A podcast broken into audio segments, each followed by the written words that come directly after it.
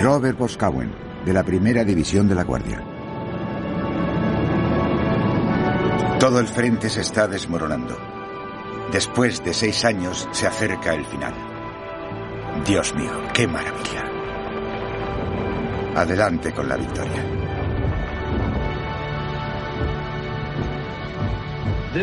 Retransmitiendo desde Londres un boletín de noticias. La radio alemana acaba de anunciar que Hitler ha muerto. Repito, la radio alemana acaba de anunciar que Hitler ha muerto.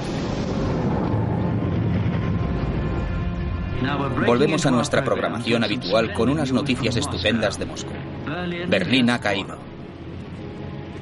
El mariscal Stalin acaba de anunciar la captura total de la capital de Alemania y cuna de la agresión alemana.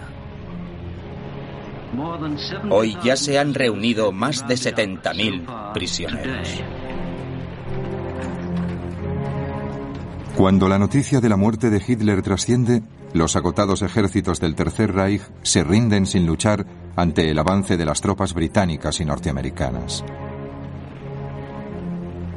Robert Wolf, del 187 Batallón de Ingenieros de Combate, escribe, En la última semana he visto probablemente lo más grande que ha ocurrido en toda esta guerra. Los alemanes salían por un lado y nosotros entrábamos por el otro. Pasaban miles de soldados uniformados. No he visto algo parecido en toda mi vida.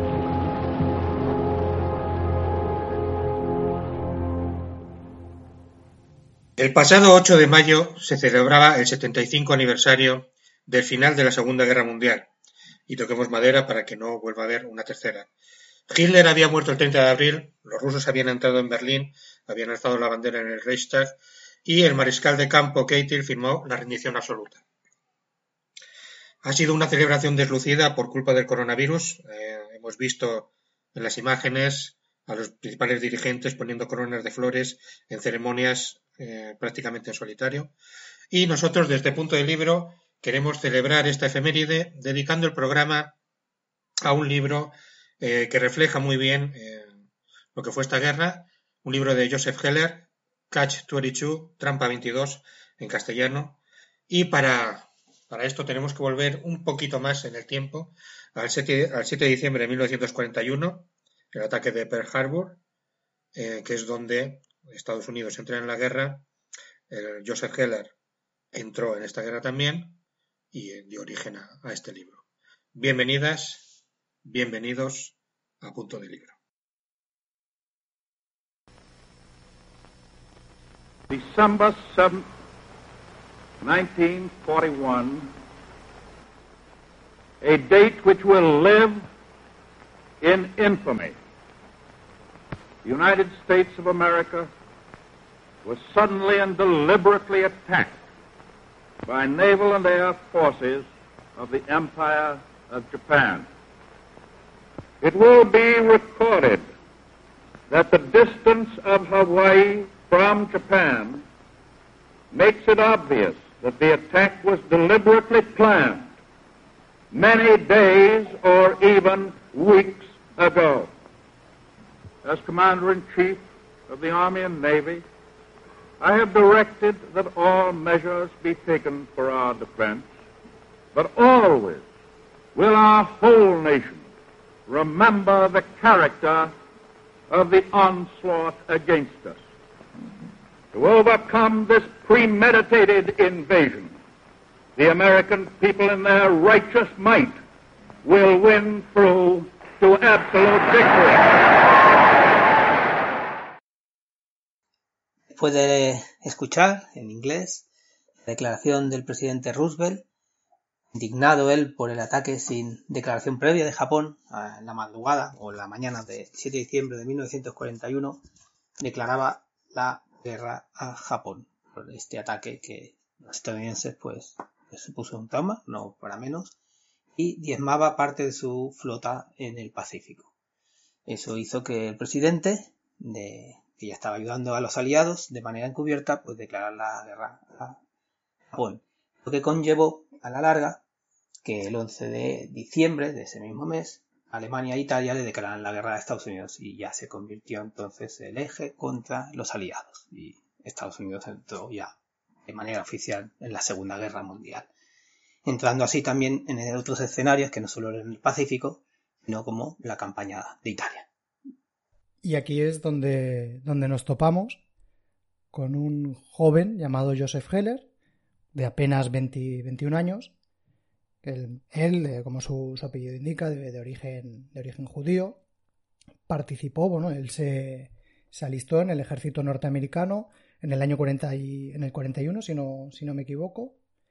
E, y, en, y nada, y con 20 años fue enviado a la campaña italiana, en la que el ejército norteamericano, la quinceava fuerza del ejército norteamericano, pretendía sobrevolar el norte de, Italia y bombardear zonas estratégicas del norte de Italia, el sur de Austria y el sur de, Alemania. El joven Joseph Heller, que tuvo, que vivió directamente esta, esta experiencia, luego al, finalizar la guerra volvió a Estados Unidos, se convirtió en profesor y empezó a despertarse en él la, semilla, las ganas de, trasladar todo aquello que él había vivido como, como protagonista en la guerra en, en literatura. Y empezó, empezó a publicar libros. Uno de ellos es el, el libro del que, del que hoy vamos a hablar, pero tiene, tiene varios otros. Yo sé que Juan Pablo ha leído, ha leído uno de ellos, que tiene buena, buen recuerdo de él, si nos puedes comentar cuál era. Sí, bueno, ha, publicado varios, varios libros, aunque el que lo ha hecho famoso es el que, comentamos hoy, y posiblemente sea el más redondo, sinceramente. Eh, yo me leí otros dos suyos, uno, uno era tan, tan bueno como el oro, creo, si, no me equivoco. Un segundito que, que consulto mis, mis, notas, sí. Tan bueno como el oro, que es una historia, bueno, más o menos a en una universidad y un poco de crítica de la alta sociedad que me pareció pues, bastante flojillo. Aquí se publicó en Bruguera en una edición de bestsellers que no encajaba para nada, la portada es, horrenda. Eh, pero publicó otro que se titula Dios sabe, que es la historia de, rey David de la Biblia. Y bueno, sus últimos días, porque en la Biblia comentan una cosa que hoy en día sería totalmente imposible de publicar. Al rey David para calentarlo le ponían a una joven eh, quinceañera desnuda para calentar su cuerpo frío cuando era, cuando era un anciano. Eh, esto está en la Biblia que si alguien se anima a leerla encontrará historias bastante truculentas. Y entonces a partir de esa situación, pues Joseph Keller va tirando para atrás en la vida de David, de, de cómo pues llegó al estrellato venciendo a Goliat, eh, sus, aventuras, todo, todas las historias son las mismas de la Biblia, pero narradas desde un punto de vista en primera persona muy, muy socarrón. Salomón, que por ejemplo es, está conceptuado siempre como el juez supremo, eh, por, el juicio de Salomón y tal, en, la novela lo pinta como un estúpido eh, absoluto. Y bueno, es una historia bastante divertida. A mí, este libro sí que me gustó. Pero, pese a que me haya gustado, sigo pensando que Trampa 22 es quizás su novela más redonda. Sí, yo de, la parte de Trampa 22 solo he leído algo pasado. Eh, es característico de Joseph Heller. Si lo lees, ves que es un libro un libro del autor por el, por el, estilo, por ese, por ese juego lingüístico que tiene, por la repetición, que es muy característica de él y que luego hablaremos de ella, por el humor también, pero, pero no, no me pareció una, una novela demasiado buena. No, no tuve una gran experiencia. Supongo que también porque Trampa 22 es uno de mis libros favoritos. Iba con la expectativa de encontrarme algo tan genial y al no, al no serlo me, me decepcionó, me decepcionó un poquito. Pero bueno, hilando ya, ya un poquito el tema, creo que Sergio es el, que tiene la, experiencia más, reciente. porque como, como Juan Pablo y yo sabemos, te lo, te lo acabas de leer. Me lo recomendasteis entre los dos. Yo dije, estos dos locos amigos míos que me están recomendando, y tengo que decir que me ha sorprendido muy gratamente. Me, es un libro, como tú dijiste, Juan Carlos, que es un libro para aprender, no solo para pasárselo bien, y esto de pasárselo bien podría ser un concepto muy amplio, porque desde la sátira hasta los horrores de la guerra, la crítica a muchísimas cosas que después ya entraremos en materia. Un libro fabuloso. Curiosamente, hoy también informándome, se ve que es uno de los libros que la gente abandona antes, o sea, que no llega hasta el final, ni siquiera pasan de las primeras páginas, curiosamente, porque a lo mejor lo ven difícil de seguir, porque por eso que decías tú, ¿no? Que es juega con la repetición, pero claro, no es una estructura muy lineal, entonces es difícil de seguir, pero, claro, el humor está ahí y es, la crítica y es, fabuloso, es un libro fabuloso. Bueno, justo lo que, lo que comentábamos antes de, empezar a grabar el, podcast, es que se ha hecho una, serie recientemente, creo que en el 2018 o 2019, es producida por Josh Clooney. Yo la he visto, la serie está, está bien, eh, pero tiene, se enfrenta y fracasa ante la posibilidad o imposibilidad de traducir este, esta estructura narrativa compleja, que, lo es, por eso, por la repetición, el caos que hay ahí montado. Claro, en la serie, en la serie no, no, no, no aparece en ningún lado. Y aprovechando que hablo de la serie, permitidme colar, colar un pequeño audio y ya a renglón seguido seguimos con, con el libro.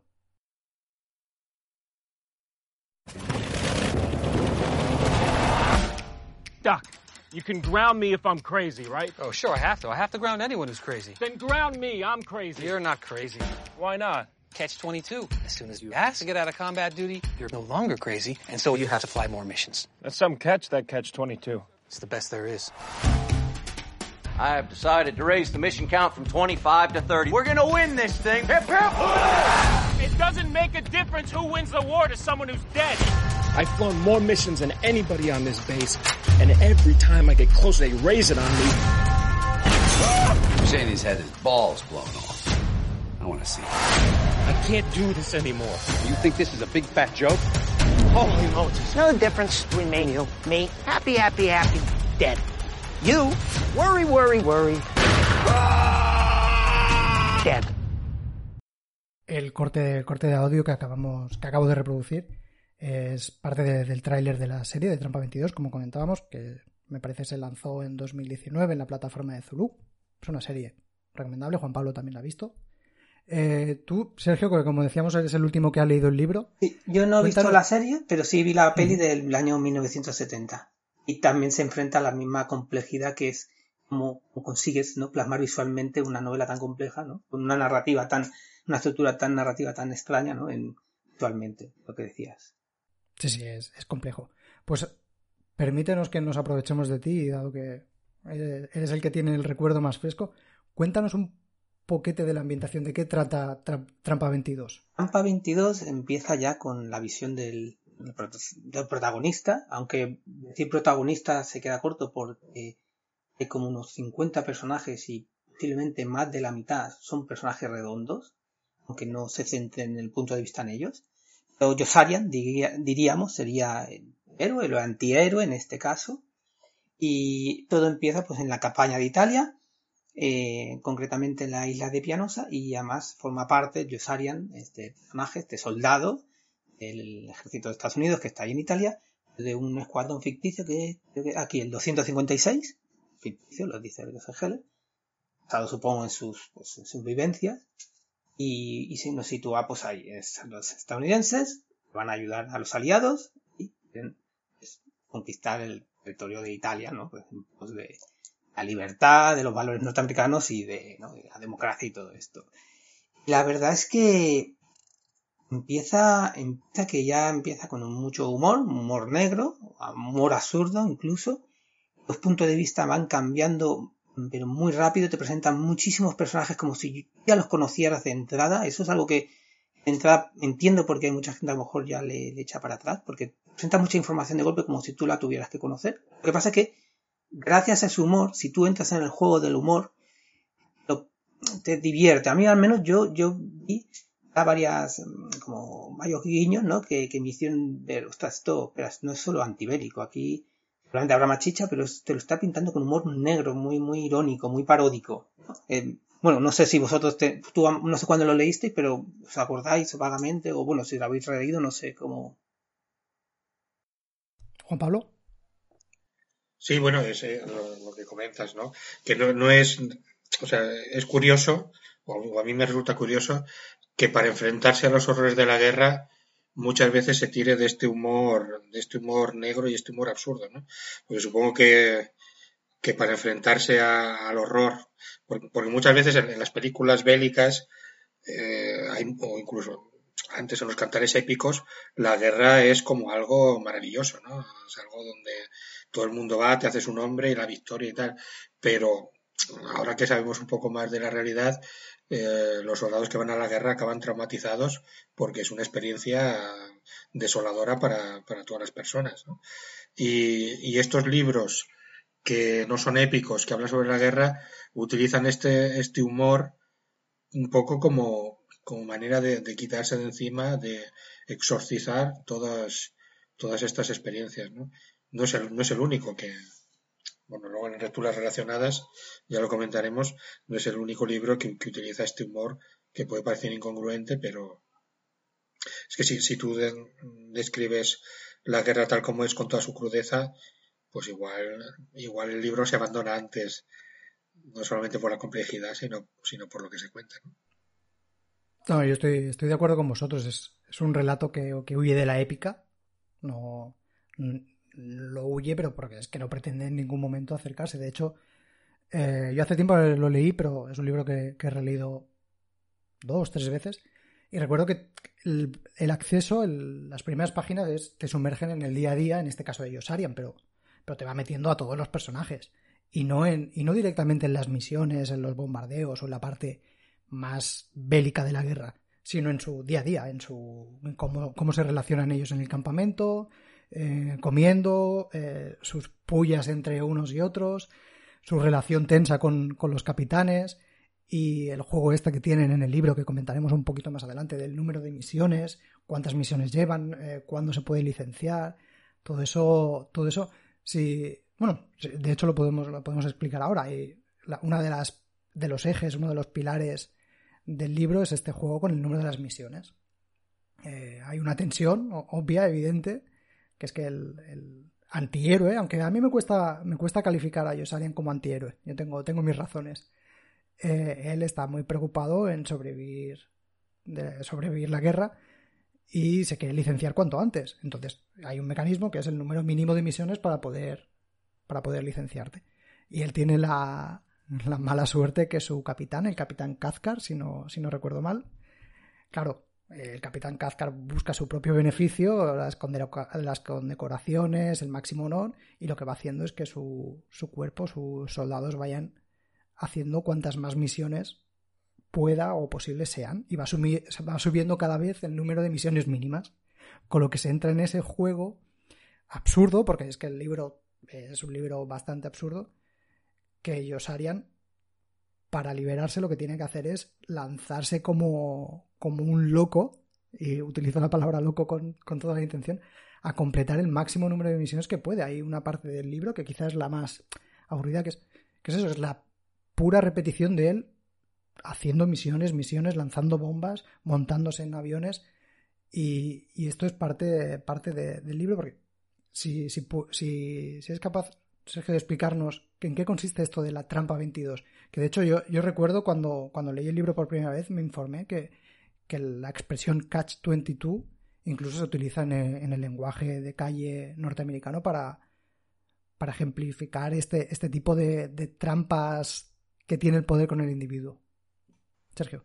Sí, primero voy a hacer yo un, inciso y, y, doy pie a Sergio precisamente para esto. ¿no? Cuando has dicho que, que no es un antihéroe, bueno, tendríamos que decir lo que es, no es un antihéroe, pero sí es un antihéroe desde el punto de vista de que un héroe es el que se mm, quiere salvar a su país y se pone delante y sin embargo Josarian lo único que quiere hacer es sobrevivir es un cobarde bueno no es cobarde pero pero pone su supervivencia antes que la de su país y lo que quiere es escaparse y busca todos los recovecos que, puede para escaparse ¿no? y, y, el primer recoveco que es el que da título al libro es precisamente el de esta trampa 22 que Sergio nos va a explicar estupendamente me había dejado el marrón de otro de hecho hay muchas referencias a Trampa 22, la primera que se puede leer. Sí, sí, la, oficial. La, oficial. Lo que que es como recurrente, porque en, de verdad no hay una Trampa 22, hay muchas. Es, es, es la idea de que hay una ley te está engañando a que tú no te la puedas saltar. O el resumen mm, así grosso modo, sería este. Y la primera, la, la que da juego, que además me recordaba un poco curiosamente a lo de 1984, lo de la doble, doble pensar, ¿no? Que era como un poco, digo una cosa pero estoy diciendo otra, ¿no? Y bueno, la trampa 22, la primera vez que, que la oigo por boca de, de Yosarian, ¿no? O bueno, que se la dicen a él o que la escucha, es, claro, solo puedes librarte de la guerra si estás loco. Pero si tú dices que estás loco, es un pensamiento cuerdo y por lo tanto que no estás loco. Entonces, alguien te tiene que decir que estás loco. Esa ya la ley ya ha acabado. Pero claro, él busca a alguien que le certifique que está loco, pero nadie quiere certificarle porque se generan problemas, los jefes dirían, no, pero ¿cómo, cómo estás aquí dando a la gente diciéndole que estás loco? No, no, no. Pero se crean todas unas situaciones de absurdos desde el que intenta pues hacerse loco como ellos harían, el que eh, estrella aviones y se estrella con ellos, que, que dices, eh, bueno, pero dices que es muy torpe, bueno, tiene un plan, después está el otro que habla solo, el otro que se va al bosque a vivir, uno que dice que hay uno que, que le va a matar por la noche mientras duerma, y ves unas situaciones, ¿no? Que, que te llevan a pensar que, que, claro, la trampa 22 es un, ¿no? un argumento, algo que escriben, ¿no? Que el gobierno, ¿no? En este caso los mandos, la estructura jerárquica, para someter a los que están debajo. Y di, Juan Carlos. De hecho, en el, en el fragmento de, del tráiler, en la pieza del tráiler que hemos puesto, el, el, primer diálogo es entre el, entre el, entre el doctor Danica y Josarian, que le dice, Josarian le dice al doctor, pero eh, concédeme la, el sello de loco. Y dice, no, para eso lo tienes que pedir. Y él, sí, te lo estoy pidiendo. Dice, pero en el momento que me lo estás pidiendo, ya no eres loco, porque el hecho de preocuparte por tu vida es algo que lo, lo hace una persona cuerda, no un loco. Claro, es que es, es eso, es el, el absurdo llevado a, a la máxima, la máxima expresión. Sí, de, hecho, en, el diálogo ese de, la serie, le, Josarian le dice al doctor, y fulanito, ahora no me acuerdo el nombre, está loco, porque él sí quiere hacer misiones, y dice, sí, sí, ese está loco, completamente. dice, ese podría librarse porque está loco. Y dice, bueno, o sea que si viniera a pedírtelo, lo se lo concederías. Y dice, no, porque si viniera a pedírmelo, estaría demostrando que no está loco y por lo tanto ya no se lo podría conceder. De, de hecho, yo a modo, a modo. Perdona, Sergio, adelante, adelante. Bueno, de hecho, eso demuestra que solo los locos hacen la guerra. En el fondo, porque claro, el loco no va a querer seguir luchando. Un loco no diría, estoy loco para no luchar. O sea, es como, ¿no? Busca ese retrocano que supongo que es lo que querías comentar, Juan Carlos, a lo mejor. Bueno, no, yo quería, quería precisar lo de, lo de Trampa 22, porque como, como bien has dicho, no hay una única formulación, formulación de, la Trampa 22, sino que toda la novela, durante toda la novela, eh, se van sucediendo situaciones en las que el individuo, ya sea Yosarian u otros personajes, eh, se ven frente a este muro invisible, eh, que son la, las leyes, el poder jerárquico o las normas de uso, la moral de, de uso común, de no, tú no puedes hacer esto. Y es, esa estructura, superestructura que está por debajo de la novela, que construye toda esa tensión, pero también todo ese, todas esas escenas absurdas y de humor. De ver a esos individuos que ves que están actuando de la manera más lógica, pero están en un sistema totalmente irracional que, que les fuerza. Y aún así, eh, alejándonos de, del tema de, de solo que es lo característico, porque además es lo que, lo que ha permeado en la cultura norteamericana. Aquí no, no utilizamos trampa 22 en ese sentido. El, para mí, uno del pilar, el valor principal de, de, esta novela y lo que cuando lo lees por, la lees por primera vez más te choca, eh, y creo que estaréis, estaréis de acuerdo, es la, la estructura de la novela. ¿Qué os, ¿Qué os, parece antes, antes de ir uh, desgranándola? ¿Cuál fue vuestra experiencia al leerla por primera vez? Juan Pablo. Bueno, a ver, eh, tiene una estructura compleja eh, por esta fragmentación, ¿no? por este tiempo no lineal que, que, que, usa. Sin embargo, que a mí me ha sorprendido Sergio lo que, me coment, lo que comentaba de que es un libro que abandona mucha gente, porque tampoco es tan complejo, o sea, tampoco es tampoco es un no es, no es el Ulises de Joyce, no es eh, conversación en la catedral de Vargas Llosa, ¿no? Que, casi te tienes que hacer un mapa para, para seguirlo. Simplemente te tienes que dejar llevar porque esta estructura no es una estructura porque sí, es una estructura un poco que refleja ese este caos, ¿no? De, la guerra, este eh, esta repetición sin sentido y, una cosa que quería comentar antes que, yo no lo he visto nunca mencionado, pero es en cierto modo este libro es muy kafkiano, ¿no? Eh, Sí. el individuo enfrentado a una estructura de poder sobre la que no tiene ningún control, sin embargo la estructura de poder tiene todo el control sobre él y él no puede hacer nada, no, no tiene ningún resquicio para escapar y es consciente de eso.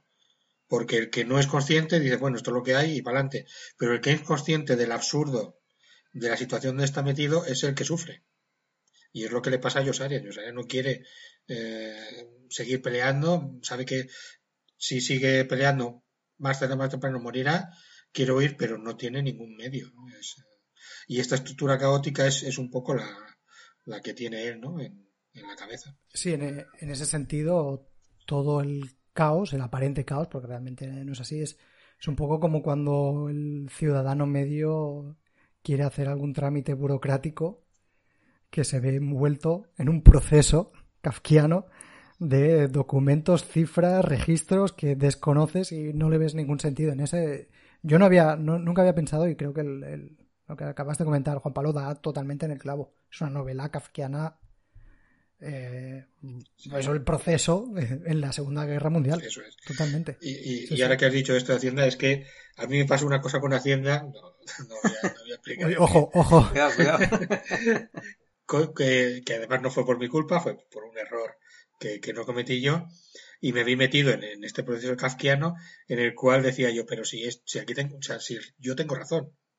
Pero Hacienda me decía, no, no, es que lo que dicen los papeles es lo que dicen los papeles, y me enfrenté al, pues eso, al proceso de Kafka en, en la vida real, ¿no? Y, y la única manera que tienes es asumirlo. Es decir, esto es lo que hay. No, no pongamos la lógica o la razón o tal, porque te vas a dar contra un muro de, de piedra. Tienes que aceptar lo que sea y ya está. En mi caso era una tontería. Pero claro, en el caso de alguien que esté luchando en una guerra, que tenga un general o un comandante por encima, que esté continuamente poniendo en peligro su vida, claro, eh, esto ya es, eso, eso sí, sí que tiene que ser, terrible, ¿no? De hecho, claro, ¿no? Es, es duro cuando luchas contra el sistema, ¿no? En algo burocrático que, digamos, te va el dinero, pero claro, cuando te va la vida, ¿no? Todavía, como dices, ¿no? Bien, bien dicho, ¿no, Juan Pablo? Es, es todavía, ¿no? Es más es, es- es básico, es, es existencialista, es vital, ¿no? Te va la vida en eso y mueres. De hecho, retomando lo que decía Juan Carlos, ¿no? Que yo comenté anterior y tal, claro, sería, es eso, no es el héroe típico, ¿no? Que daría su vida por, por su patria, pero posiblemente en nuestras circunstancias, hemos dicho que los spoilers, pues podríamos hacerlos, porque si no, no entraríamos en, Sí, sí, en sí, debate. Pero, por spoiler. ejemplo, alerta spoiler, claro. Josarian, por ejemplo, se implica un montón con un personaje, eh, ya no digo ni secundario, terciario, pero que es- tiene mucha importancia y para mí me marcó muchísimo. Está, no lo voy a pronunciar bien, seguramente está Natalie, es un chico también joven, me Sí. parece que lo pintan de 20 años, muy joven, muy idealista, se enamora de una prostituta. Y además le di, bueno, ya lo estoy diciendo prostituta, ¿vale? Pero ellos dicen la puta de Natalie. Y, y él se enamora perdidamente. Hay un momento, pues hay- mueren muchísimos de sus compañeros, muchísimos. Tengo aquí el mapa de los 48 personajes y mueren muchos. Uno de ellos es Natalie. ¿Qué pasa? Que cuando Yosarian va a, a comentarle, pues a que fue su novia prostituta, ¿no? Que ha fallecido, pues la, la prostituta, pues paga con él. Es como, no se entiende, ¿no? En un principio, por se cabrea con él, que se enfada tanto, tantísimo, que lo quiere matar. De hecho, ahí sí que es un, ya no es paródico, ahí es casi surrealista, ¿no? Porque eh, la prostituta se viste de un montón, se disfraza de un montón de, de, pues, mecánico, de, avión, de, cura, de un montón de cosas, a irlo a matar. De hecho, claro, yo no sé si hacer un spoiler tan bestia, pero digamos, por una párrafo eh, que leí en un momento determinado del libro, muy al final, mí me da la sensación que el autor lo que está diciendo con la puta de Natalie, y quise ver alguna simbología en, el- Natalie, pero es que la puta es la muerte. Porque, digamos, las palabras que usa, y después ya entraremos en el juego del, del autor con el lenguaje, que, que tiene varios juegos, que, es genial, a mí me parece genial. Sea, a mí la sensación de, de la puta de Natalie es que era la muerte, que venía por él, y de hecho, pues, da la sensación, eh, sin hacer mucho spoiler, da la sensación, porque también al final, bueno, se podría, podría ser ambiguo o no, no lo sé, ¿eh? eso ya depende de cada uno, se libra de la muerte. Lo que quiere decir es, bueno, ya sé cómo librarme de la muerte. No sé, bueno, ahora vosotros qué parecer. Yo quiero comentar, ya, ya que estáis con, con spoiler, sin spoilear demasiado y, hablando de, esto del proceso de Kafka y tal, que sí que hay un personaje que consigue escapar. Sí, sí, de hecho, hay, un personaje que para mí es, el que representa la esperanza, ¿no? La mm, persona que, aprovechándose de unas circunstancias que se comentan en el libro de pasada, se podría hacer así para hacerlo, que es algo que, que parece como imposible, sin embargo esta persona lo hace y se salva. Y, es como. Hay, pero hay otra lectura, no, pero es que hay otra lectura que dicen que este personaje se salva, pero es que muere. Claro, e, en eso, y volvemos al tema de la estructura, es que eh, el autor juega muy bien con, eso, con la economía de, la información que facilita el lector. De hecho, hay una, este libro, el, escritor Norman Mailer, que tiene otra novela también sobre, sobre la Segunda Guerra, Segunda Guerra Mundial, que sería diametralmente opuesta por concepción y por estilo, le critica eso, que él creo que él dice literalmente que si se le quitan 100 páginas y, al libro y lo lee Joseph Heller, el autor, Joseph Heller ni se enteraría, porque es tan, es tan caótico el libro, es tan loco el libro que el autor no sabe lo que ha escrito. A lo que Joseph Heller le responde, y creo que con razón dice, no, no, tú tranquilo, que sí que me enteraría. Por supuesto me enteraría. Corre por Twitter una imagen de, de la programación o, la estructuración enfermiza que, realizó Heller para, para, escribir este libro. Y era como 20.000 hojas de Excel juntas, con cada escena, cuántos personajes intervenían, las líneas temporales. Claro, porque aquí, en la primera lectura, que era lo que os preguntaba, sí, parece un caos, pero es que realmente lo que es es una apariencia de caos. Está estudiado. Totalmente esa falta de forma o esa falta de, estructura es falsa. Detrás de esa, de esa intención o de esa falta de forma hay un trabajo del autor enorme. Y lo que me interesa es por qué se esfuerza tanto en contarlo de esa manera. Porque obviamente estaremos de acuerdo que si narra la historia de manera lineal, sería mucho más fácil para nosotros. ¿Por qué lo creéis? justamente por una cosa que comentaste tú. Pero, sea caótico, permite hablar de manera eh, polifónica a todos los personajes sin que tenga que haber, yo te doy paso a ti, ahora te, dejo pasar, no, todos hablan a la vez, digamos, bueno, a la vez, él sabría cómo, no estructurado, ¿no? Pero así pueden hablar todos, porque en el siguiente capítulo, pues a lo mejor Josarian desaparece, aparece yo el hambriento, aparece el doctor Danica o el Capitán Black, y todos tienen algo que explicar. Eso para empezar. Y aparte de hacerlo caótico, que es, o sea, sí que es caótico, digamos, sí que puedes intuir, más o menos cuando vas empezando a avanzar el libro, que los libros que son caóticos porque sí, tú no te enteras de la trama, y en este sí que te vas enterando. Ah, en el sentido de que, primero, las misiones de lo que decías tú es primordial. Está a punto de llegar o cumple la misión y la aumentan. Y entonces, claro, dices, hay, hay un hilo conductor que son las misiones, y todos están muy, muy tensos y muy agobiados por las misiones. Y después, eh, aquí viene otra segunda cosa que también decías tú, y es que la primera vez que te presenta la información graciosa o humor negro. La segunda vez no, suele ser cruel o incluso gore. Que este libro además va teniendo una curva de gracia me hace, eh, que risa, y cuando te presenta las situaciones crudas de la guerra, ya, pero muy bien narradas por el Joseph Heller, eh, no te dan tantas ganas de reír, sinceramente. Entonces yo creo que ese caos no ayuda. En el principio doy voz a todos, lo hago de manera graciosa para que el lector no se aburra, después ya empiezo a esas situaciones graciosas las retomo y además doy la parte que no es tan graciosa para que veas que no todo es jiji, jaja, risas y está esta parte oscura al lado de la sombra. Y eso me parece genial. Entonces, pero claro, eso es una maestría que detrás, que tú ya intuyes, ¿no? Sobre todo si estás leyéndolo ya no tan hedonistamente, sino con un poco de análisis, dices, eh, que todo está estudiado, está, me está dando toda la información, ¿no? Y eso está, está genial. Sí, está controlando la información que te da para, para justamente eso, que, que cuando te presenta primero la anécdota, tú como lector te ríes, pero cuando ya no te presenta la anécdota, sino te presenta el hecho, pues normalmente, ¿cómo construye, cómo, cómo logra él todo este caos y unirlo? Eh, él, utiliza flashbacks a lo, a lo loco, pero no, no, flashbacks formales como los que estamos acostumbrados en las novelas de el personaje rememorando o en las series que es muy evidente que estamos viendo algo que ya ha sucedido. No, esos flashbacks son pinceladas, conversaciones, el número, con el número de las misiones. El número de las misiones sirve perfectamente para ponerte tú, en orden.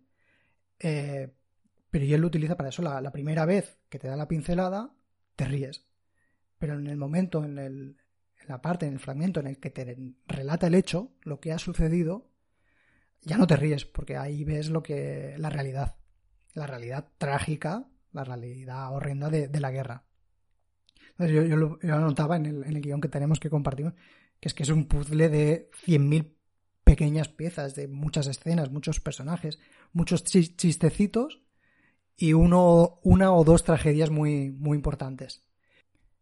Y una vez visto cómo, cómo construye Joseph Heller esta novela, eh, esto que comentábamos de pequeñas escenas, fragmentario, recurrencia, circularidad, versus a una linealidad tradicional del relato, ¿qué creéis que pretende con, al hacerlo así? Juan Pablo. Pues lo que, lo que ya habíamos comentado fuera de, fuera del programa es, eh, y por poner un ejemplo un poco tonto, ¿no? Lo, lo, que os comentaba una noche de borrachera, si tú tuvieras que contar una noche de borrachera no empezarías a contar hilo por hilo porque es un conjunto de sensaciones que no sabes qué ha pasado antes, qué ha pasado después. Pues esto es como una borrachera del horror, ¿no? En la cual hay unas cosas repetitivas que son unas misiones en las que te juegas la vida, pero siempre con esta tensión, el, estrés postraumático de, de, la guerra, y entonces el, esta manera de narrar yo creo que nos, nos sitúa muy bien en lo que puede ser el pensamiento de este, de este Josarian que está sufriendo una situación kafkiana en la que se juega su vida y, que es terrible. Creo que el símil que haces con la borrachera es genial. de hecho, es genial porque es verdad, cuando tú estás borracho y al otro día empiezas a recordar, no empiezas a recordar cómo empezó la noche, ¿no? Antes dices, en aquel momento perdí el conocimiento, o, o me desmayé, ¿no? O ya era el quinto cubata. A partir de ahí empiezas a, son las sensaciones, ¿no? Pero como pequeños flashes de, ¿no? de destello y, y, eso en la novela se plasma muy bien. No a lo mejor a modo de borrachera, pero sí que hay pues, esa, ya no la parodia, sino como la locura que transmiten los personajes, porque al principio te piensas que no, es todo, que no va a ser paródico, que va a ser más surrealista y no, realmente no es tan surrealista. O sea, las situaciones que él narra en la novela pueden pasar, muy absurdas que sean los personajes. Entonces, desde que muerto que está en la tienda de Yosarian, ¿no? Que está ahí siempre recurrente, no sé si está muerto o no está muerto, si sabes si hay un cadáver o no hay cadáver, que después más adelante se explica. Desde el jefe Avena Loca, que es otro personajazo, el doctor Danica, aquí sí me voy a permitir hacer un pequeño spoiler, es un personaje es importante, pero simplemente él está vivo, pero el ejército dice que está muerto, que debía estar en una misión, en un avión, y, y como lo dice la ordenanza, que estaba ahí, bueno, el informe, pues él está muerto, pero él no había subido al avión por despiste. Da igual, tiran todo para adelante como si estuviera muerto, hasta el punto de que hasta su mujer pues dice, está muerto. Igual las cartas que me envías que tú estás muerto, es, es una absurdidad, pero claro, dentro de la absurdidad, pues podría ser, ¿no? Yendo ese razonamiento. Y un montón de personajes que, bueno, que añaden toda esta locura, ¿no? Esta, esta. Por, todas estas voces polifacéticas, ¿no? A la, a la novela. Sí, para mí lo importante es lo que ha señalado Juan Pablo, que es, el, la reflexión sobre el, sobre el estrés postraumático. Y seguimos con los spoilers. Aquí hay una escena, en concreto creo que está en el capítulo 41, que a mí personalmente es una de las muertes mejor narradas de que yo he tenido la posibilidad de leer, que es la muerte de Snowden durante una misión. Eh, yo creo que ese, esa vivencia ya está al principio de la novela. Porque, de hecho, cuando la novela empieza, ya todo ha pasado. Josarian ya ha pasado por todo. Nosotros no lo sabemos, se nos irá contando, pero él, sobre, sobre su carne, ya, ya lo ha sufrido todo. Y es esa experiencia concreta, la, la muerte de, de, Snowden, la que a él le, le, le, trauma. Y la novela se construye, bajo mi punto de vista, se construye con, con esa escena en el centro. Y a partir de esa escena, eh, hay como una reflexión sobre qué produce el, ese trauma, esas vivencias tan, eh, tan explosivas que puede, que puede vivir alguien en el día a día, pero sobre todo en la guerra. Y también justifica el cómo escribe la, la novela, lo que comentábamos antes de reevaluar los hechos cuando una cosa sucede, porque al principio eh, nos presenta a Snowden como un, un personaje muy inocente y tal, y le vamos cogiendo cariño es un poco. Es el personaje tontito que hay por ahí. Le coges cariño y luego te suelta el zarpazo. Y es, toda esa estrategia que tiene siempre Heller de ir a riete, riete o tranquilízate, relájate, que luego iré yo y te pegaré la, la punzada. Sí, de hecho, es, el personaje, ¿no? La, la, evolución del personaje, no linealmente, sino dentro de lo que es el arco argumental de la novela, es un poco como negación, porque ese trauma que ya ha pasado, que no nos narra, ¿no? Pero negación, ¿no? Ira, porque ves después que está muy airado, la aceptación o superación, ¿no? Que, que sea un antihéroe, él mismo se convierte en héroe de su propia existencia, ¿no? Eso, eso del efecto postraumático es verdad, además es lo que da a todo el personaje de Josarian y por qué actúa como actúa y por qué se siente mal, porque mmm, después toma decisiones que a lo mejor no son las más acertadas desde el punto de vista de supervivencia, pero son las más acertadas a lo mejor desde el punto de vista, nosotros entenderíamos, moral. No quiero hacer sí. mucho spoiler. Por, ¿no? por, eso decía yo antes lo de eh, definirlo como antihéroe. Ajá. Más que nada, porque obviamente a, ni a, nivel literario, antihéroe no es siempre negativo. Pero aún así tiene ese, tiene ese toque. Cuando, cuando defines a alguien como antihéroe, algún personaje como antihéroe, ya tiene un connota algo de negativo. Y para mí, Josarian evoluciona en la novela. Sí que es verdad que empieza siendo un egoísta, que, que sí que lo dice. A mí me da igual mi país. Yo, yo quiero sobrevivir yo pero por la muerte de Snowden y otras cosas ve que, que no, que todo, que lo más importante además, que hay horrores mayores que el, sufrimiento físico y la muerte, hay, hay cosas peores. Y eso, eso le produce un cambio interior que luego, luego comentaremos si tenemos ocasión. Pero quiero, quiero volver un pelín más atrás, porque ahora hemos, hemos estado hablando un poco sobre la estructura de la novela, que es uno de los pilares importantes, y luego está el otro, obviamente, que es el humor. Hemos, eh, lo hemos dicho ya infinitas veces durante esta grabación, que es un libro con un componente de humor enorme. Yo destacaría sobre todo dos tipos de humor. Uno, el juego del lenguaje. Y esto me parece que es muy característico por lo que yo he leído de Heller en él. Es un autor que le gusta mucho retorcer el lenguaje, igual que retuerce la estructura de las novelas, él retuerce el lenguaje para, para construir el absurdo y luego tiene un humor más menos literario es de, de situación, entonces, eh, ¿cómo, ¿cómo, leísteis vosotros primero ese, ese, humor lingüístico que para mí es totalmente disfrutable en, en una novela? Juan Pablo. En, en este caso, eh, y más cuando lo leí, que, era bastante joven, me sorprendió eso, ¿no? El, el, el que una novela que, que, trate temas tan, tan terribles se permita hacer estos juegos, juegos lingüísticos, ¿no? No solamente de situaciones. Eh, y para mí es quizá el, punto más fuerte de la novela. Luego, como hemos dicho, leyendo otras cosas, incluyendo algunos de los libros que vas a, comentar como, como, relacionados, me he dado cuenta de, de, lo que decía antes, que es una cosa bastante habitual. Este, estos juegos lingüísticos para enfrentarnos a, a, lo más terrible que hay, que es la muerte. De hecho, a mí me. Eh, los juegos metal, claro, los juegos lingüísticos no me los apunté mucho, pero hay uno en concreto que a mí me encantó porque además es da un golpe de escena, pero porque sobre todo porque estamos acostumbrados a leer de una manera, ya lo concreto. Hay un comandante, es el comandante de Coverly. Hago esa pausa entre el comandante de Coverly, que en el libro, entre el nombre y su título, unos puntos suspensivos. La primera vez que lo lees, dices, sí. ah, que me, parece que me va a anticipar o poner en suspense de algo. No, pero es que el nombre del personaje es así, el comandante de Coverly. Y esa pausa durante te va marcando porque tú intentas leerla seguida, no puedes, porque los tres puntos está aquí, grabado a fuego, que tienes que hacer una pausa. Y por mucho que quieras leer el comandante Coverly seguido, no, no lo consigues. Y, y como este, hay varios más, lo que pasa es que no me los apunté, pero buenísimo. Y aparte ya, no solo los, los juegos metalingüísticos, porque está, aquí ya se mete que está jugando con el, haciendo como un metalenguaje, una broma del propio lenguaje.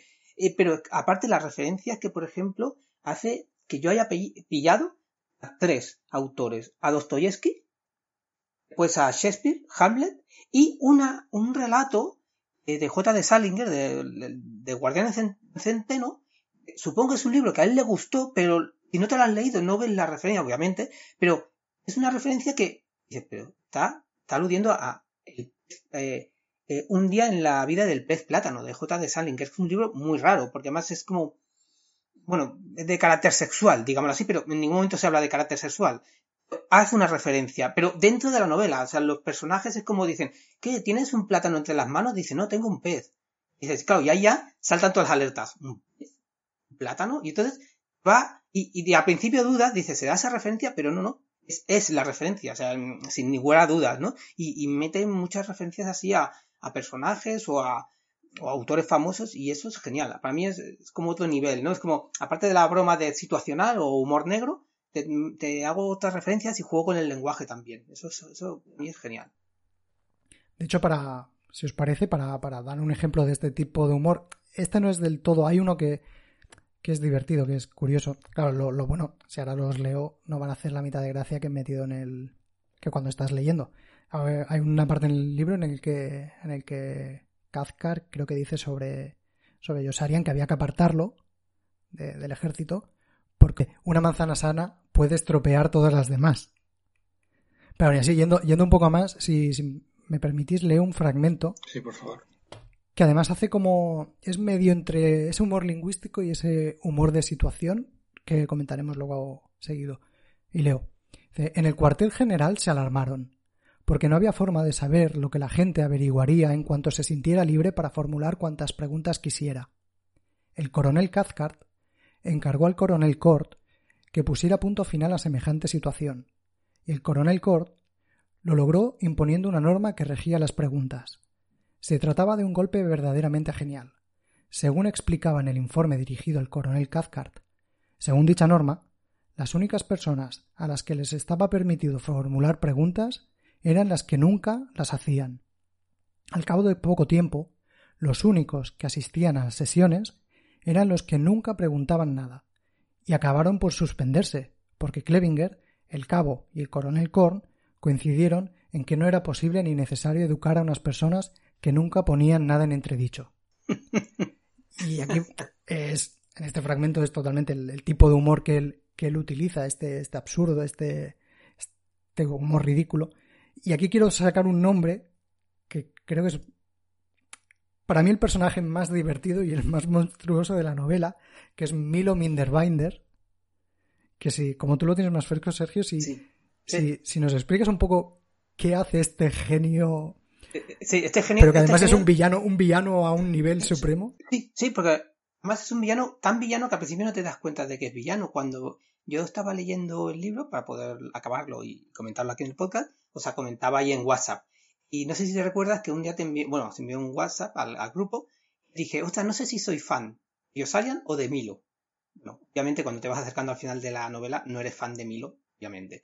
Pero porque es, es un genio del mal. Pero yo creo que es que no es un genio del mal, en, el sentido de que él sea malvado. Él es capitalista. Entonces, la novela, para mí, ¿eh? más que mm, meterse con la guerra, lo que se mete es con el capitalismo. Porque realmente lo que llega a hacer Milo, eh, él monta una empresa, la empresa M, M, eh, y lo que hace es repartir participaciones a todo el mundo, pero lo que hace es roba de todos los lados, que les quitan los paracaídas, les quita las medicaciones al propio cuartel para él flotar, o sea, subir su negocio, después se empieza a trapichear, no te encuentro otra palabra mejor, trapichear pues con algodón, que es un negocio fallido, para librarse de esas cargas intenta poner el algodón con chocolate, dice, pero el algodón no se puede comer, dice Josarian, dice, bueno, pero haré que os guste, otra de las tantas absurdidades. Y entonces el Milo crea su empresa, pero no solo acaba aquí, y aquí sí que voy a hacer un spoiler, porque Milo, ¿eh? y quien no quiera que no lo escuche, pero Milo coge y su empresa empieza a crecer, empieza a crecer, empieza a crecer, también da participaciones a los alemanes. Y, a veces dice, es que claro, dice, no les podemos bombardear a los alemanes porque forman parte de la empresa. Y, por, y siguiendo ese racionamiento loco, llega un momento que como por contrato han firmado con los alemanes que tienen que hacer al menos un bombardeo cada cierto tiempo, pues dicen, bueno, pues ya no bombardeamos nosotros. Y vosotros hacéis lo mismo con vosotros. es absurdo. O sea, es, el capitalismo no tiene enemigo porque el capitalismo es como fagocitario y se, y se come el solo. y eso ya, cuando llega ese momento de, ¿Qué, dice? No, no, es que claro, todos tenéis una participación. Ahí dije, bueno, este personaje es, o sea, es malvado porque le, cogen manía, hace cosas malas, ¿no? Solo por el afán del dinero. Lo que hace que yo creo que tal como lo cuenta Joseph Heller, el Milo no se da cuenta de que es malvado, sino que él es lo que se le da bien en la vida. También, y quiero ver ahí, es una manera también de salvarse de ir a la guerra. Que en el fondo, o sea, aunque el personaje hace cosas malas, en el fondo es una manera que él tiene de salvarse. Yo soy útil, como soy útil, pues no me envían al frente.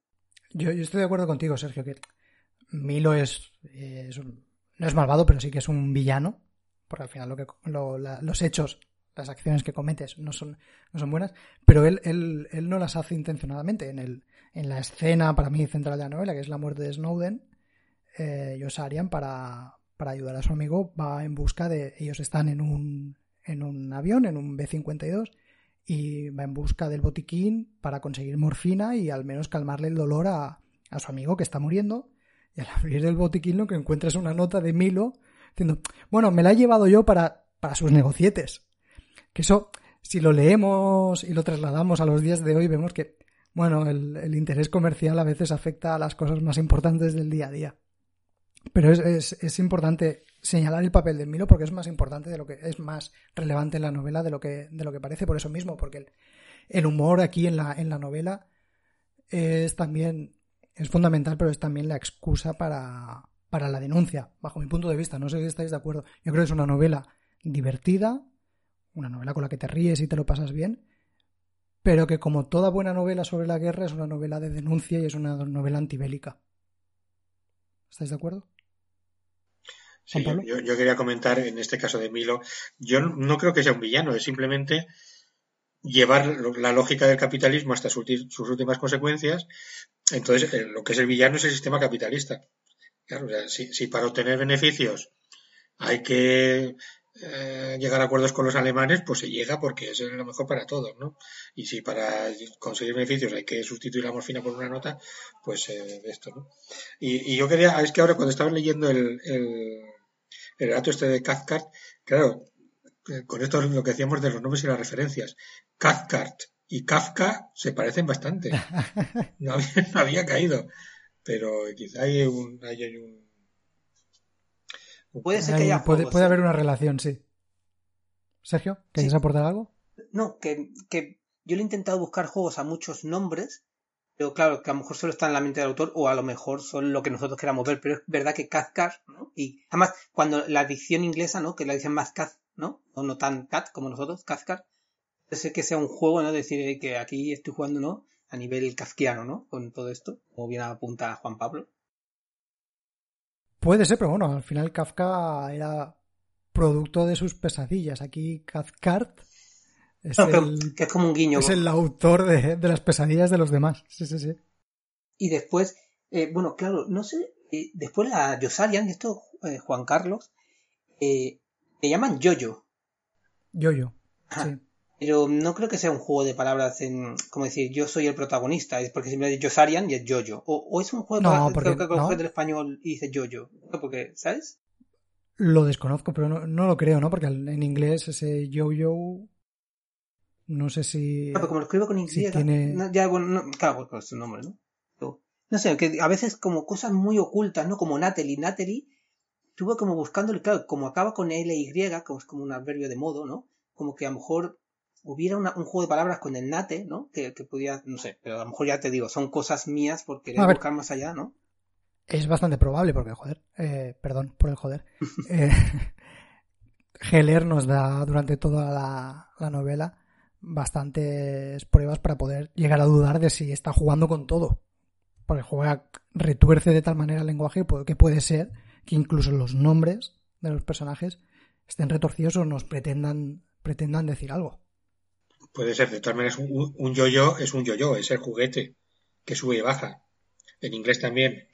O sea, en inglés el yo-yo es el, es el yo-yo. ¿no? No sé De si- hecho, ¿Se dice igual? Yo, yo desconozco. Sí, sí, sí. Es, es igual, ¿no? En inglés. Me acabo de acordar de otro juego de palabras que también es muy bueno, que dicen, un momento, alguien, no sé si muere o desaparece, dice, lo han desaparecido. Eh, O sea, la Ah, tradu- no sé en inglés cómo sería, pero aquí la tradujeron como lo han desaparecido. Dice, ¿qué significa eso? Y pregunta Josarian. Dice, no sé, dice, pero lo han desaparecido. No, no- no importa lo que significa, sino que lo han desaparecido. Y claro, es como, y ya sabes que ese personaje no va a volver a aparecer. O sea, es malo cuando dicen lo han desaparecido. Claro, es un juego en el metalenguaje ahí que lo han desaparecido es como, ¿no? lo han eliminado, pues en lo han eliminado, lo dicen de manera correcta, ¿no? Lo han desaparecido. Bueno, es una manera de, de objetivizar, de reificar al sujeto, aquí un palabra filosófico, de convertirlo en un, en un mero objeto. Lo han desaparecido, ¿no? Es una persona que ha muerto, que la han matado. Exacto, ¿no? En vez de utilizar las palabras correctas, no vamos a utilizar eufemismos o no, otra cosa que Porque sea rara. obviamente, porque obviamente toda esta manipulación que hace el humor, la manipulación del lenguaje que hace Heller, y no- yo creo que estáis de acuerdo conmigo, es eh, pura y dura denuncia, pura y dura protesta. Eh, yo he estado mirando antes del programa que el libro se publicó en el 61. En el 61 Estados Unidos estaba en la guerra de Vietnam. Sí que es verdad que lo poco que he leído, lo desconocía este tema, que las, las grandes, el gran movimiento anti, antiguerra de Vietnam, eh, las grandes protestas civiles en Estados Unidos se produjeron a partir del 63. No sé si, si este libro participa ya en un inicio. obviamente los movimientos sociales no, no, surgen de nada y de la nada. Y puede ser que, que haya también un poco de... Final, él escribe sobre una experiencia personal, pero la denuncia o la protesta que hace sobre la guerra no la hace sobre la Segunda Guerra Mundial, la hace sobre cualquier guerra. Porque además cómo ejemplifica la, relación entre el individuo y el poder. Entre este Yosarian Yoyo, que hay una parte en la novela en la que él, empecinado como está en no morir y en ejercer todos sus derechos, eh, quiere llegar hasta, hasta el final para liberarse de, la guerra.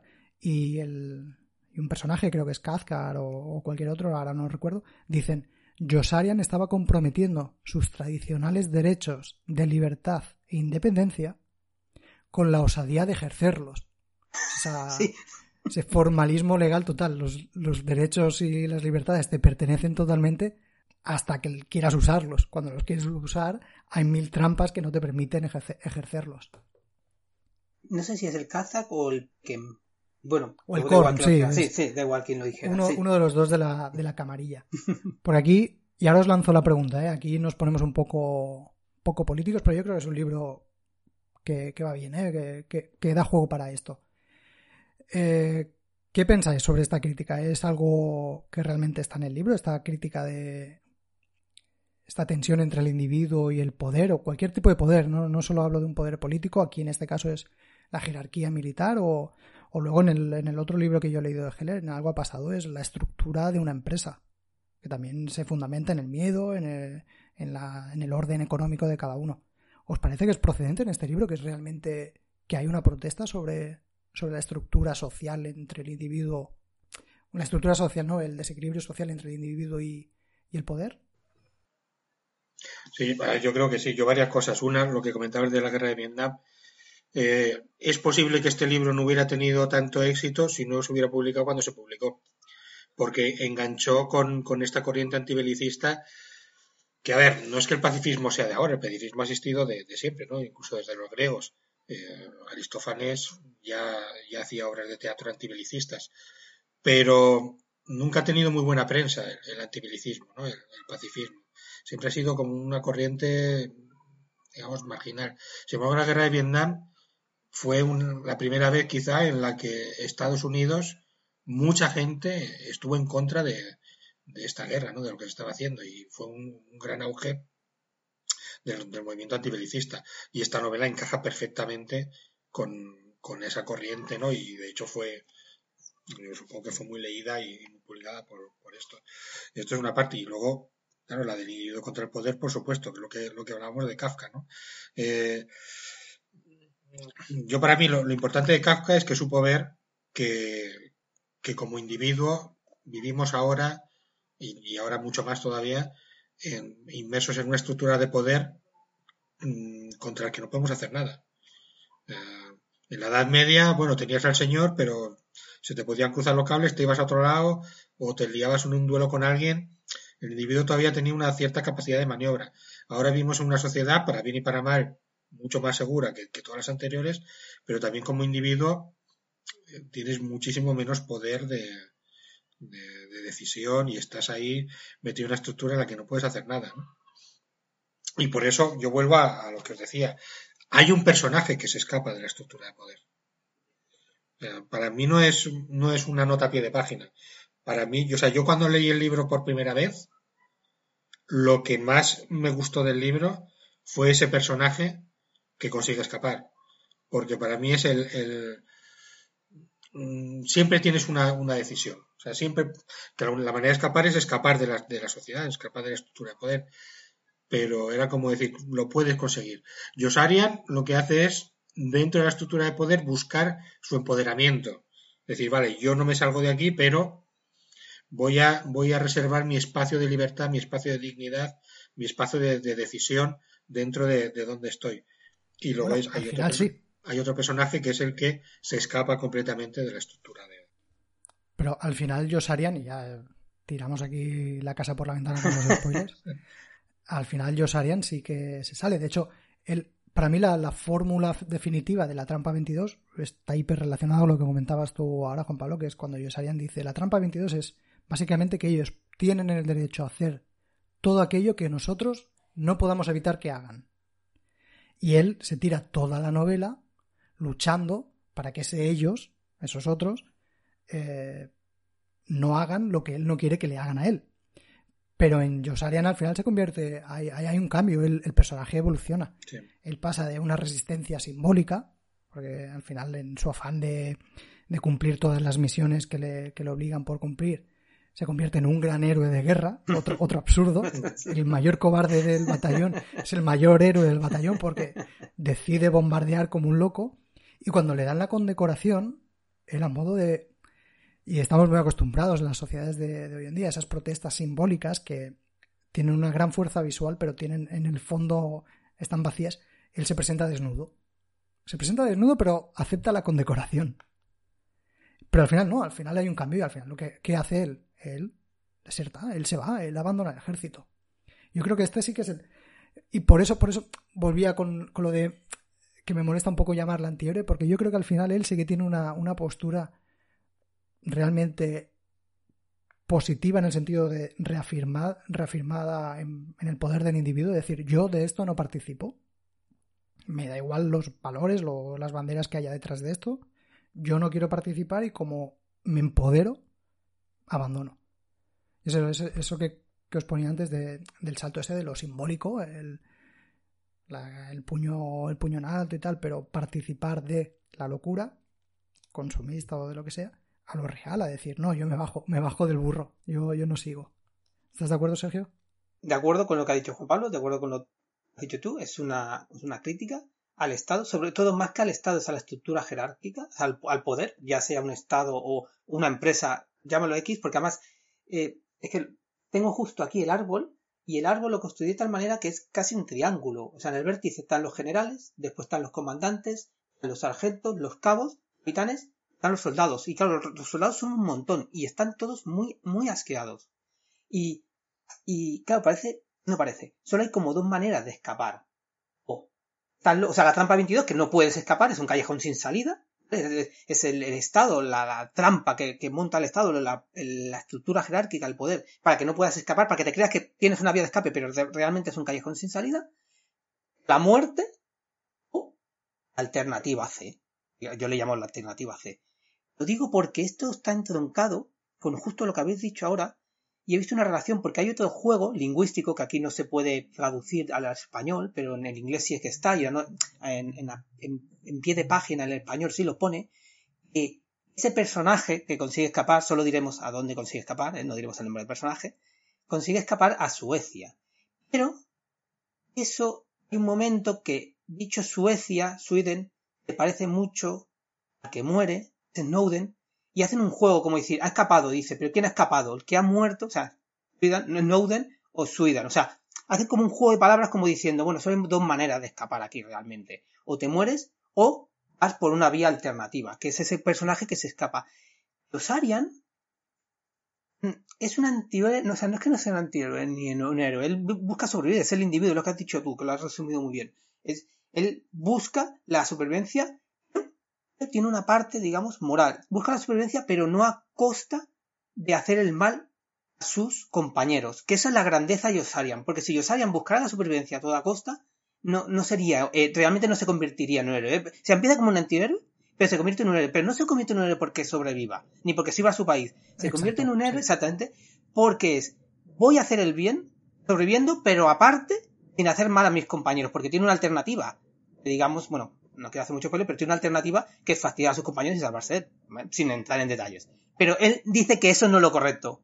Y es lo bueno porque en, un, en el primer capítulo que te plantean eso parece que lo va a aceptar, pero después realmente, realmente después dice, no, yo no voy a aceptar esto. Porque ellos, aludiendo siempre al poder que está por encima, que les den.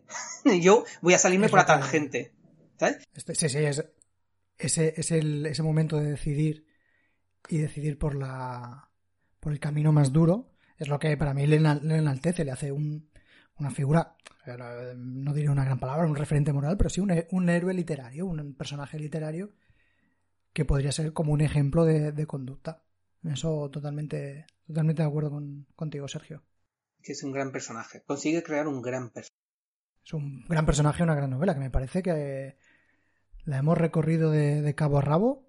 Y ahora ya para acabar, porque no sé cuánto, llevamos ya una hora de, podcast, eh, volvemos con el tema de las lecturas enlazadas. Eh, como decía Juan, Juan Pablo en los primeros programas, la literatura es una biblioteca y cada libro te va llevando a otros libros. Yo he anotado aquí unos cuantos, pero me gustaría que primero vosotros, si podéis no pisarme, no pisarme los que yo tengo anotados, si, si alguien que haya leído o esté interesado en leer a Trampa 22, o al que ya lo ha leído y le ha gustado, ¿qué, otro libro, otros libros le, sugeriríais? Yo los, los, libros que recomendaría te los voy a pisar, así que mejor no, no te los piso. Pero sí, sí voy a recomendar eh, no un libro, sino un cómic. ¿vale?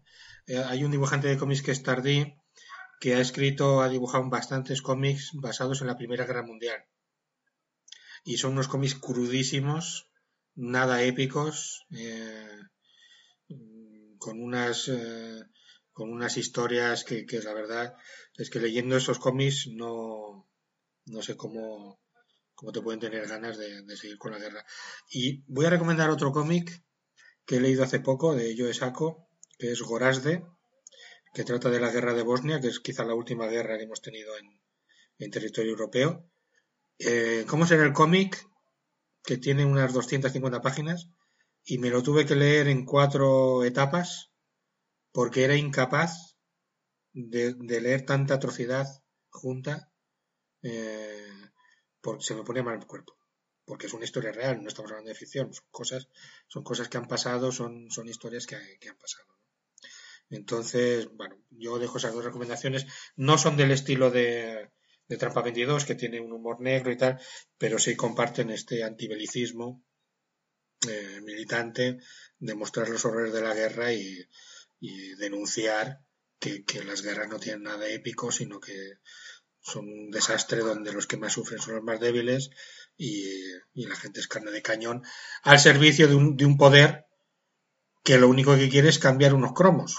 Eh, coger un territorio por otro, tener acceso a unos recursos que no tienen, eh, mantenerse en el poder eh, a cambio de que como vamos a vencer, pues, pues tal, y eso es bueno, una de las cosas más terribles que, pueden pasar. Hace tiempo me leí también un libro, no es la misma dinámica que Tampa 22, por supuesto, pero es de Hemingway, es Adiós a las armas, también es antibelicista, es muy bueno y también lo recomiendo, aunque obviamente no tiene nada que ver con Tampa Metido, pero es, bueno y al final es bueno y, está muy bien. O sea que esa es mi recomendación para no pisarte. Os he puesto una condición bastante... Eh, yo, como, como has dicho ahora, es que para mí, yo soy bastante lector de novelas bélicas y creo que las buenas novelas bélicas son las antibélicas, obviamente. Entonces, yo he seleccionado cuatro libros y empiezo por el, por el que no se parece en nada. Que es, eh, antes he comentado al autor, que es Norman Mailer, el que le criticaba a Joseph Heller el sinsentido de la estructura del libro, y es los, los desnudos y los muertos. Es una gran, gran, gran novela en todos los sentidos, un libro de mil páginas o así. Pero su postura y su, su representación de la guerra me resulta. me, me despierta bastante rechazo. Él es un hombre muy machito y muy visceral y el relato, la novela es una gran novela, literariamente es muy buena, pero bueno, el mensaje que queda luego me gusta menos. Y ahora sí, los libros que originalmente pensaba que me parece que están totalmente hermanados con, con Trampa, 22, el primero es Matadero 5 de Kurt Vonnegut. Es una novela que yo leí una vez, he leído dos veces, la primera vez la abandoné y no sé por qué, porque cuando la volvía. Sí, sí, sí, sí, en serio. Ahora Juan Pablo estaba poniendo cara de sorpresa. cuando la le, di una segunda oportunidad dije, pero sí, es, es increíble este, este libro, es brutal. Es divertido, es tremendo, traumático, y, en este sentido por el, por el trauma eh, está muy relacionado con Trampa 22 por eso mismo, hay una experiencia muy concreta, que no haré spoiler aquí porque no estamos hablando de este libro en concreto, que construye la experiencia traumática de, todo, de toda la novela. Y luego dos libros que trabajan el humor dentro de, un contexto bélico, que es el clásico eh, libro checo de El buen soldado Sveg, de Jaroslav Hasek. Eso, pero es un personaje, es un Sancho Panza en la guerra. Eh, comete mil, mil, mil tropelías, pero de forma involuntaria. Al final todo le acaba saliendo bien y es, es un libro divertido, agradable, está muy bien. Y luego otro menos, menos conocido, pero muy muy parecido al Buen Soldado, al buen soldado Sveg, que es, el título es largo, Vida e insólitas aventuras del soldado Iván Chonkin, un escritor ruso que es Vladimir Voinovich, es un escritor que aún está vivo. Y lo mismo, es, Iván Chonkin es un pobre buen hombre, otro Sancho Panza, que se ve envuelto en la, en la guerra, en este caso creo que también en la Segunda Guerra Mundial, ahora no recuerdo, o la, o la Guerra Civil Rusa, una de las dos. Y bueno, es un bonachón que, se ve metido en un entuerto y, se pone a desfacer entuertos como Sancho Panza y, Quijote. Y estas son mis, mis cuatro recomendaciones. Ya digo, advierto, los desnudos y los muertos se parece como... como ¿Cómo se dice? noche y el día. Bueno, no sé. Sí, no, tiene, no tiene nada que ver, pero bueno, a veces también está, está bien jugar con ese, esos contrastes. A mí el, que has dicho de, de es un libro divertidísimo. También es, de la Primera Guerra Mundial. La Primera Guerra, no, de, la, de una guerra anterior a la Primera Guerra Mundial. No, es la Primera, ¿no? Sí, tendría que mirarlo. Pero, pero vamos, es, es primo hermano de, este Trampa 22.